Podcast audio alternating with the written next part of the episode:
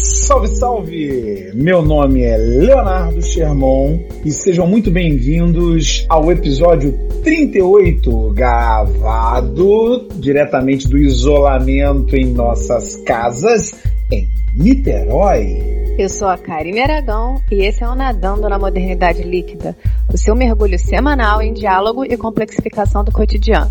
E hoje nós refletimos sobre como lidar com a pandemia do coronavírus que chegou a setembro e não tem previsão de nos deixar. Na segunda parte, dialogamos sobre portas abertas nessa nova realidade que representa uma possibilidade de luz no caos. Vamos mergulhar? Vamos!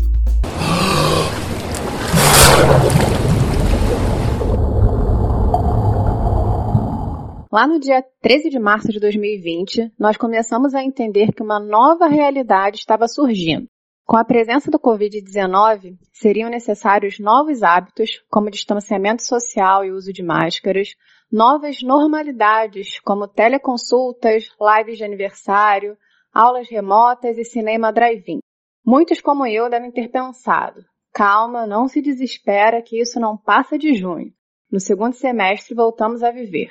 Porém, o tempo passou, passou o outono, passou o inverno, a primavera já faz o seu prenúncio e a gente percebe que a pandemia não nos deixou.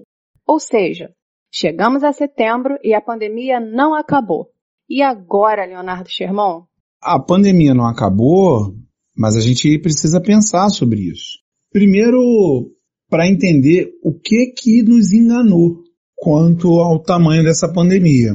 Eu me lembro da gente conversando naquela época, e você e muitas outras pessoas pensaram que eu estava sendo muito pessimista em dizer que a pandemia ia no mínimo até setembro, agosto, setembro. E eu, eu fui taxado de pessimista, mas infelizmente era a realidade daquele momento.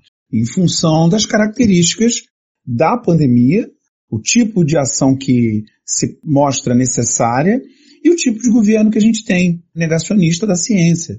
E o negacionismo científico é a pior coisa que nós temos nesse momento. A primeira coisa que a gente tem que fazer é um, uma reflexão profunda e um meia-culpa.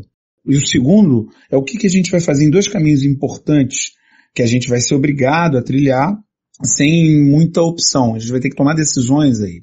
O primeiro é o que, que a gente vai fazer para acabar a pandemia? Porque a pandemia não acabou no mundo mas no Brasil ela está muito pior do que deveria, pois nos países que têm governos responsáveis e que atuaram de maneira decente, utilizando as determinações das autoridades sanitárias, a pandemia não acabou, mas amenizou. E a quarentena em muitos lugares foi flexibilizada, coisa que aqui no Brasil não foi porque ela simplesmente não chegou a ser colocada em prática.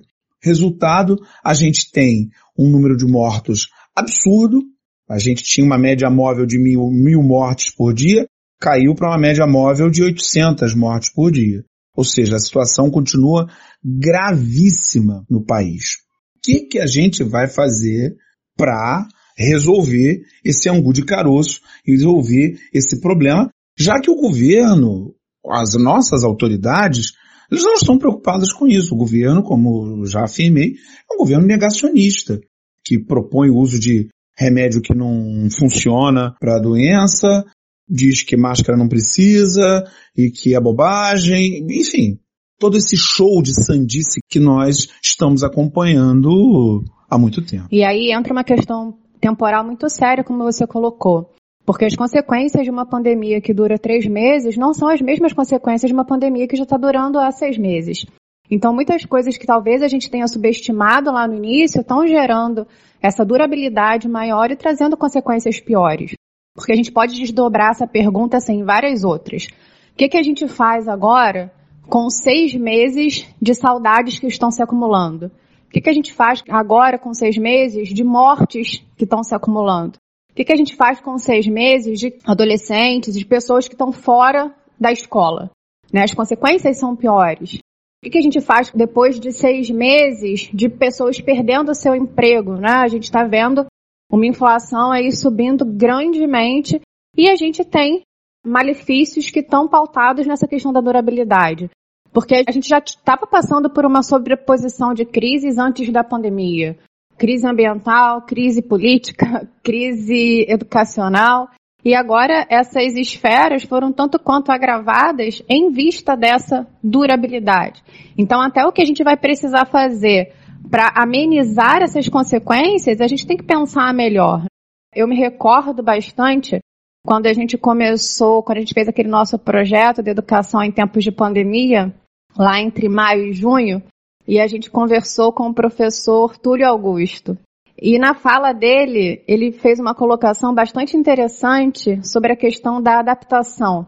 A gente fez essa pergunta a ele em maio, como você colocou, você já tinha pontuado a questão de ir até setembro, e eu faço minha culpa que lá eu te falava, eu acho que a gente não aguenta até setembro. Setembro chegou e a gente tem que aguentar, não tem o que fazer. E vai aguentar e vai mais. Aguentar mais. E vai aguentar mais. E vai aguentar mais. Inclusive, essa é a outra trilha que a gente vai ter que fazer. Como a gente vai lidar com o fato da pandemia não acabar? Porque essa é a questão que está na mesa. A diretoria da OMS já afirmou que pode não haver vacina. E se não há vacina, o que, que a gente faz? Como a gente vai fazer para retomar aspectos importantes da nossa vida, como esses que você levantou, mantendo a nossa segurança frente à pandemia, evitando que pessoas morram. É claro, os cientistas e médicos aprenderam a lidar melhor com isso tudo. Vai morrer menos gente, ainda bem. Mas ainda assim, como a gente vai fazer para garantir a segurança e retomar elementos da nossa vida sem voltar à necessidade de um isolamento radical? Essa que é a questão. Como a gente vai fazer para conseguir retomar aspectos da nossa vida, mantendo a segurança num cenário em que a epidemia não arrefeceu ainda. Nós, no Brasil, em muitos lugares do país, nós precisaríamos estar em isolamento radical. E não estamos. As cartas que estão na mesa agora para a gente resolver são essas, né? Seis meses, mais tempo sem expectativas, então agora como que a gente pensa essa retomada? E aí quando eu falava do, do professor Túlio, é porque ele trouxe na, naquele episódio a ideia da adaptação. E lá atrás, em maio, ele já falava sobre a importância da gente se adaptar a uma nova realidade. E o quanto a gente precisava usar esse conceito da biologia que tão bem ele trouxe para pensar em novas expectativas, né? Para pensar em uma nova realidade, o que a gente tem chamado de um novo normal.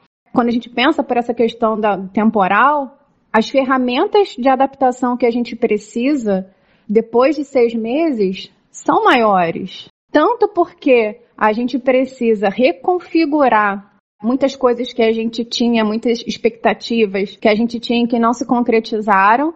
A gente precisa de ferramentas de adaptação para lidar com as frustrações de ter esperado, muitas vezes, vou falar do ano novo aqui, que é aquele marco de virada que você planeja, o ano de 2020, aquela virada 2019, 2020 vai ser maravilhoso, início da década, e muitas coisas não aconteceram. Que ferramentas você desenvolve para se adaptar a isso, né? Eu pontuei a questão do drive-in no início da nossa pergunta. Para mim, isso é a concretização do que a gente tem chamado de adaptação para esse novo normal. Pensar em mecanismos que você possa ter lazer, por exemplo, porque são seis meses de pandemia, a gente tem um cansaço emocional, não dá para dizer que não tem.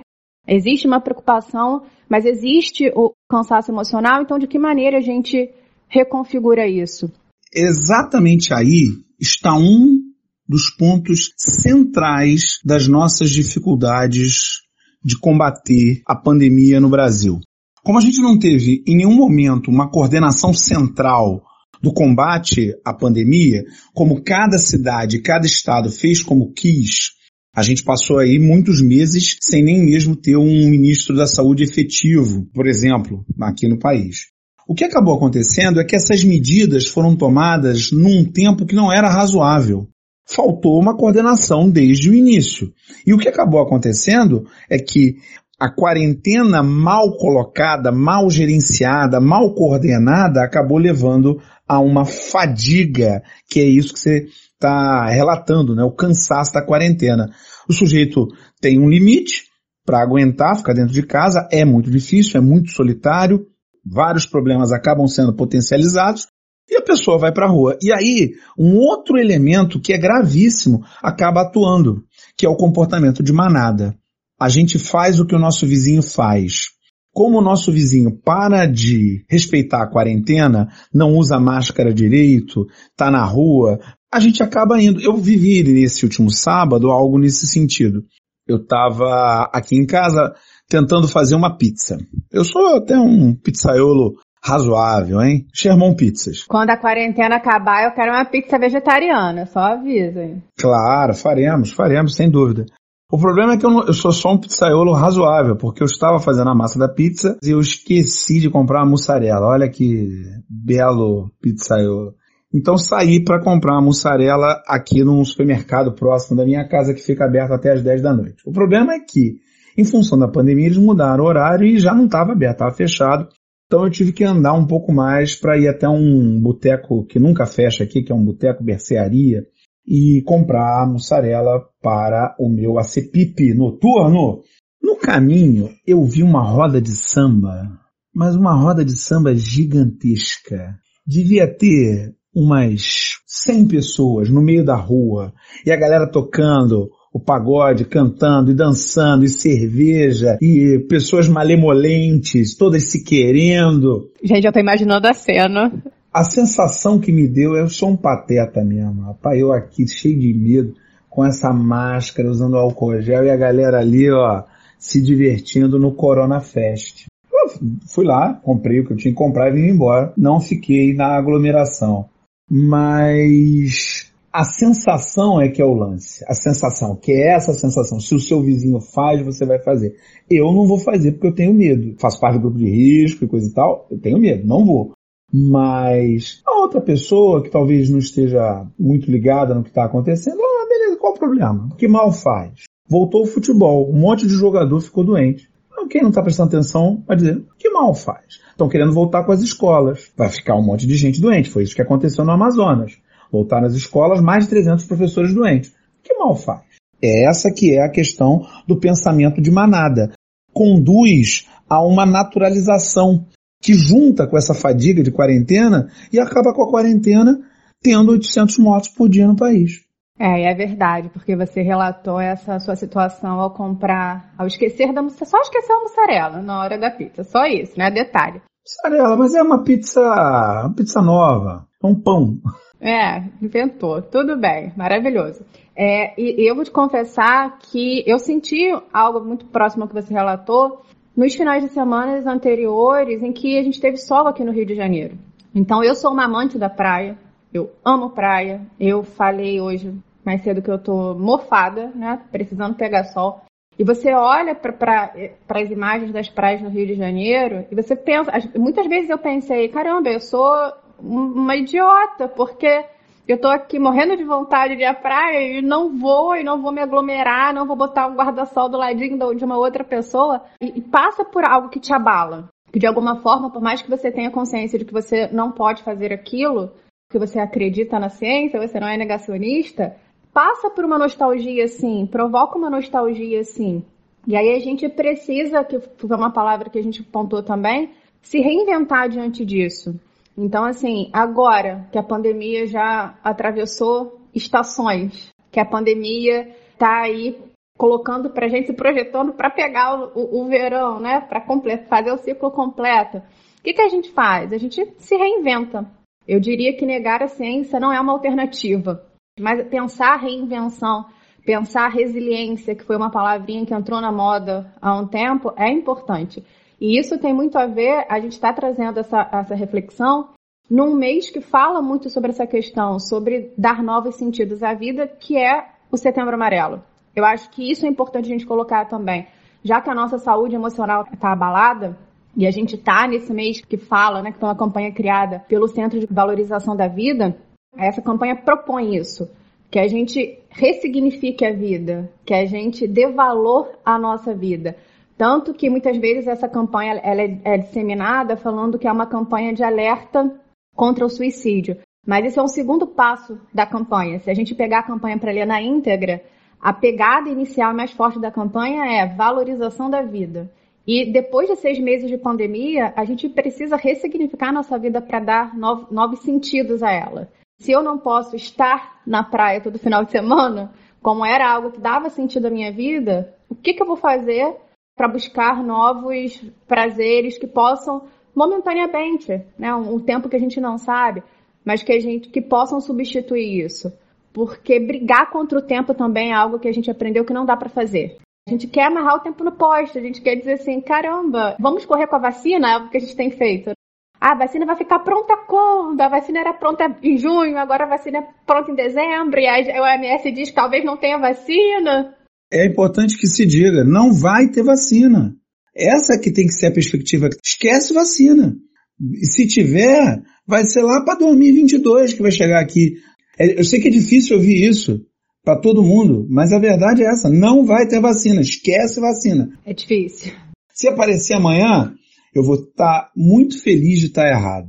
Mas até lá, a gente vai ter que lidar com essa doença sem vacina. E aí tem um ponto muito importante. Dentro dessas novas formas de ver o mundo que você está citando, Karine, é a gente perceber as coisas de uma maneira mais coletiva. Porque essa doença é uma doença da coletividade. É uma doença em que a gente se afunda junto. Não tem como eu me livrar dela se o outro não se livrar também. Mesmo com vacina, porque vacina é um pacto coletivo. Um dos elementos pelos quais eu tenho que continuar sendo responsável e não saindo de casa para qualquer coisa, não indo a nenhuma aglomeração e sempre que sair, sair protegido com a máscara, álcool gel e essa coisa toda. Uma das razões é que tem gente que não vai ter opção para não sair de casa. Tem gente que não tem essa opção. Porque está sem emprego, tem que caçar emprego. E se não conseguir emprego, tem que caçar um ganha-pão. Porque a realidade bate a porta, a fome é grande.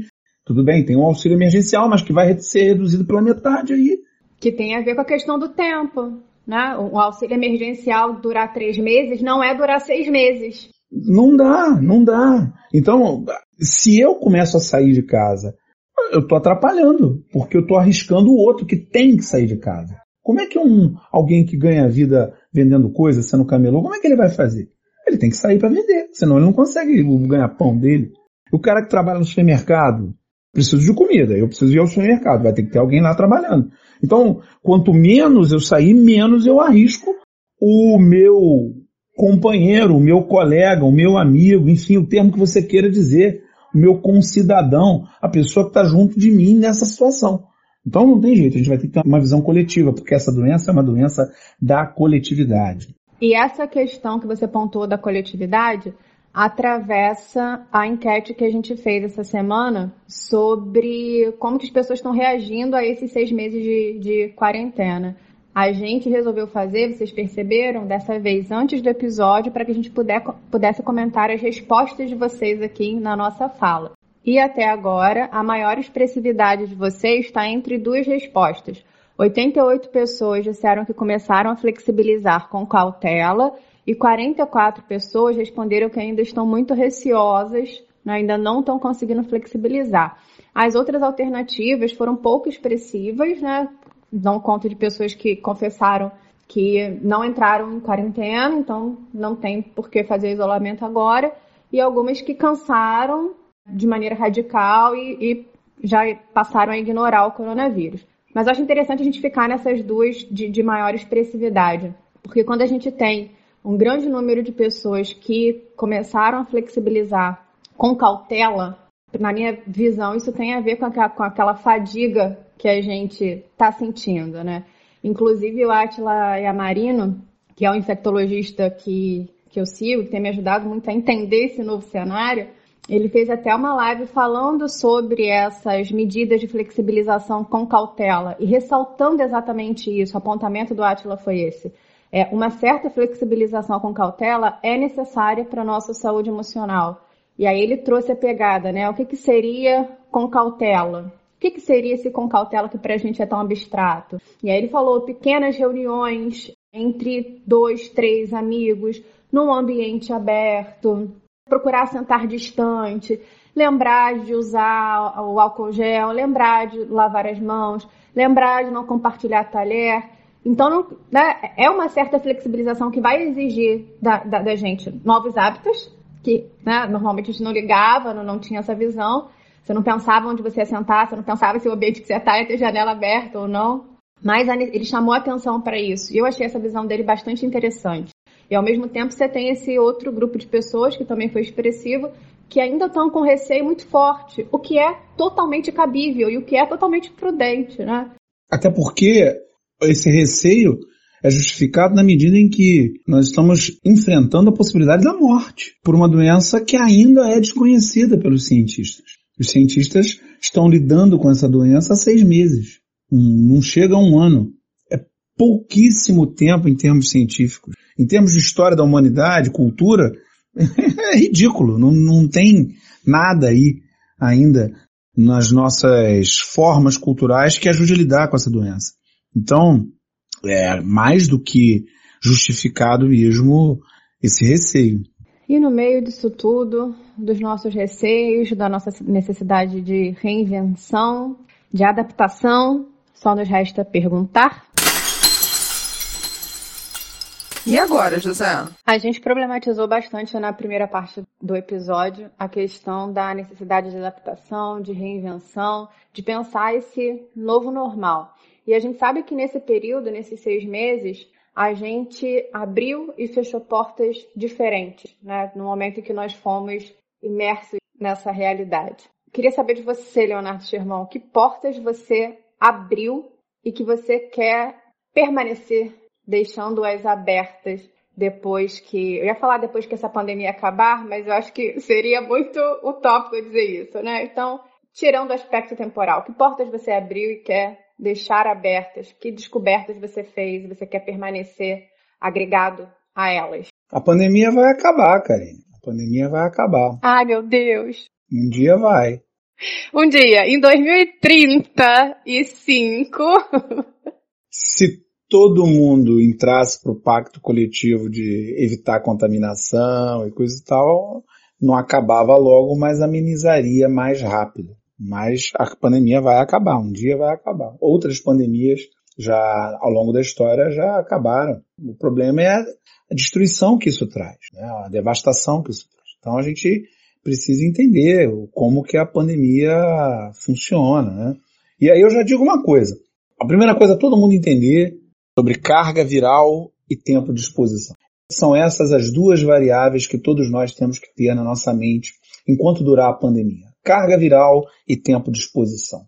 A gente tem que ter pouco contato, ou seja, pouco tempo de exposição ao vírus e, de preferência, exposição a uma pequena carga viral. O que, que isso significa? Tempo de exposição significa não é para aglomerar, porque quanto mais tempo você passa numa aglomeração, maiores as possibilidades de você se expor a alguém contaminado e quanto mais tempo a gente fica naquela situação, maior a possibilidade da gente ficar recebendo a carga viral sobre nós. Então esse é o primeiro ponto.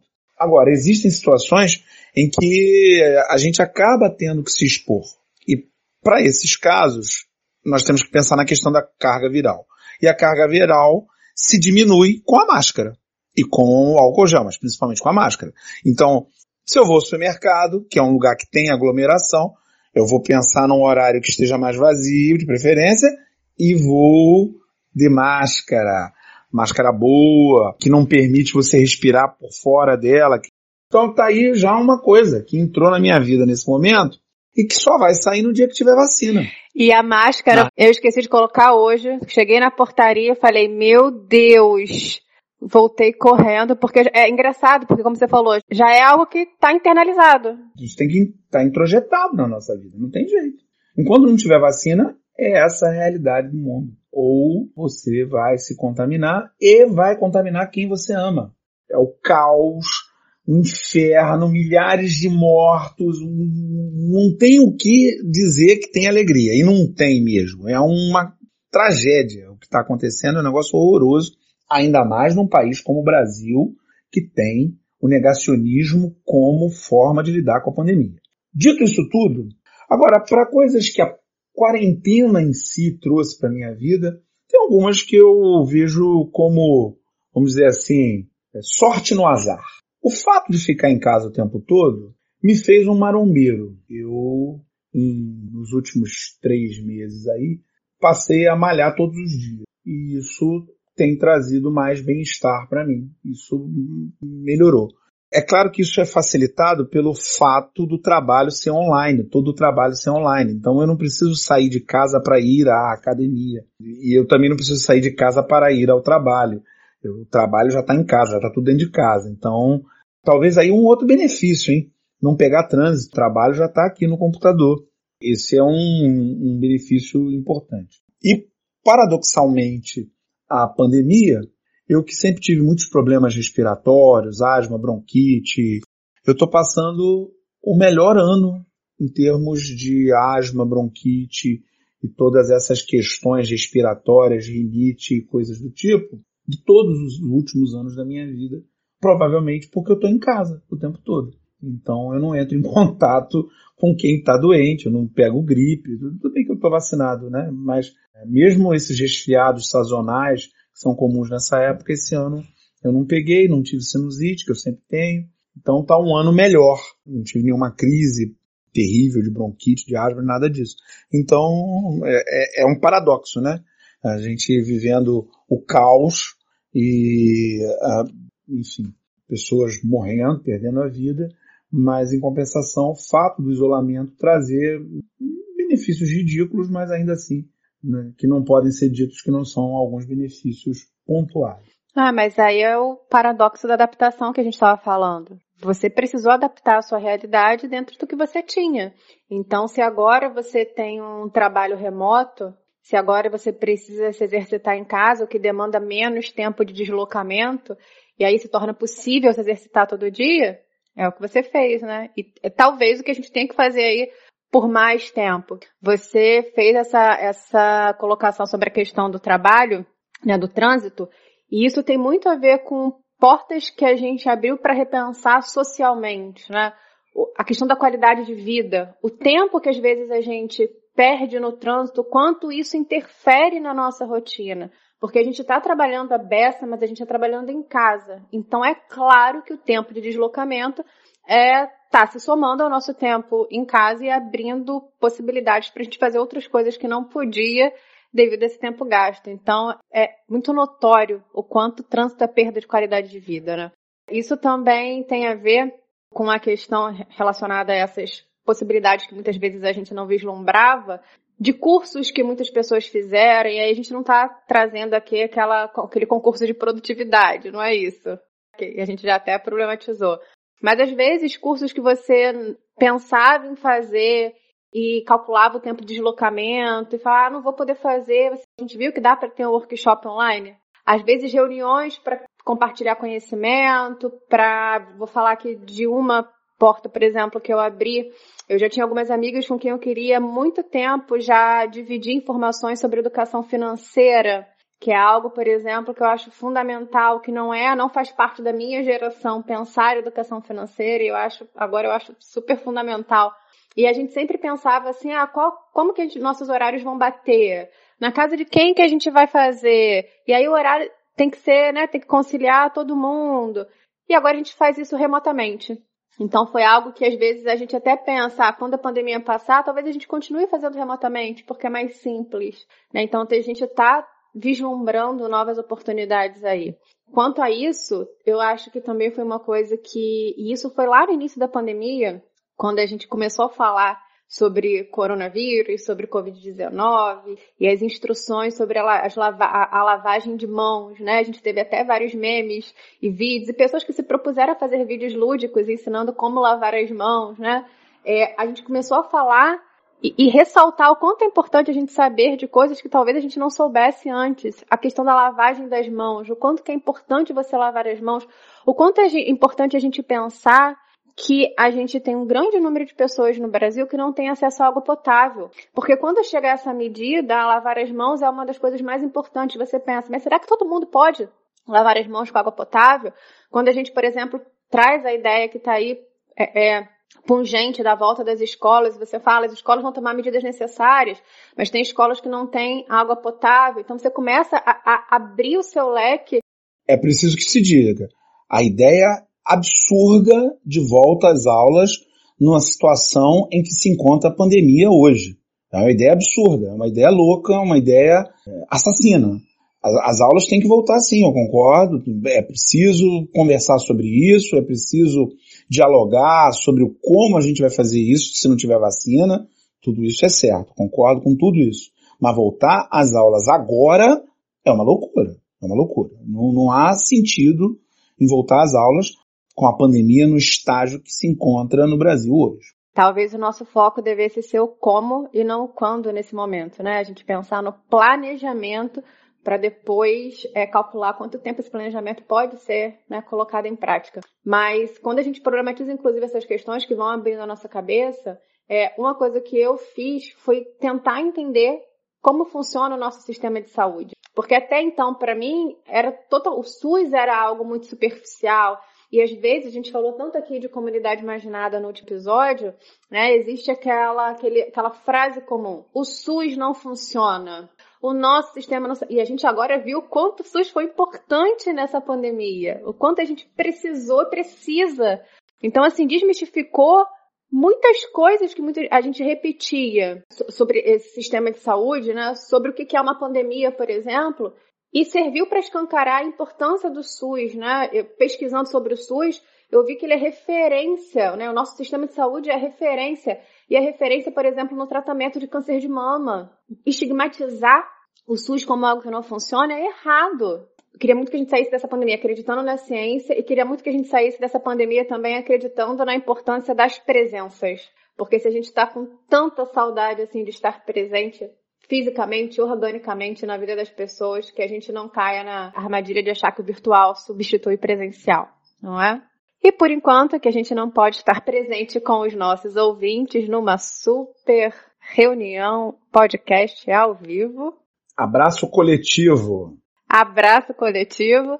Vamos para as nossas mensagens na garrafa. Primeira mensagem que a gente queria agradecer é da Beatriz Corbeta, que respondeu uma perguntinha que a gente fez no vídeo postado segunda-feira, em que queríamos saber que histórias já te contaram sobre o Brasil. E aí ela disse pra gente, país do futuro? É, Beatriz, essa história já foi contada por muitas e muitas décadas e a gente está esperando até agora o Brasil ser o país do futuro.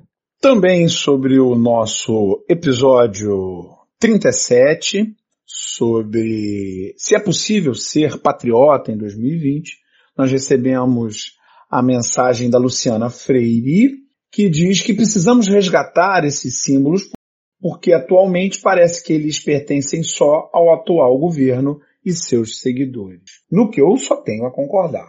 Muito obrigado, Luciana, pela sua mensagem e um abraço. Concordância total aqui também.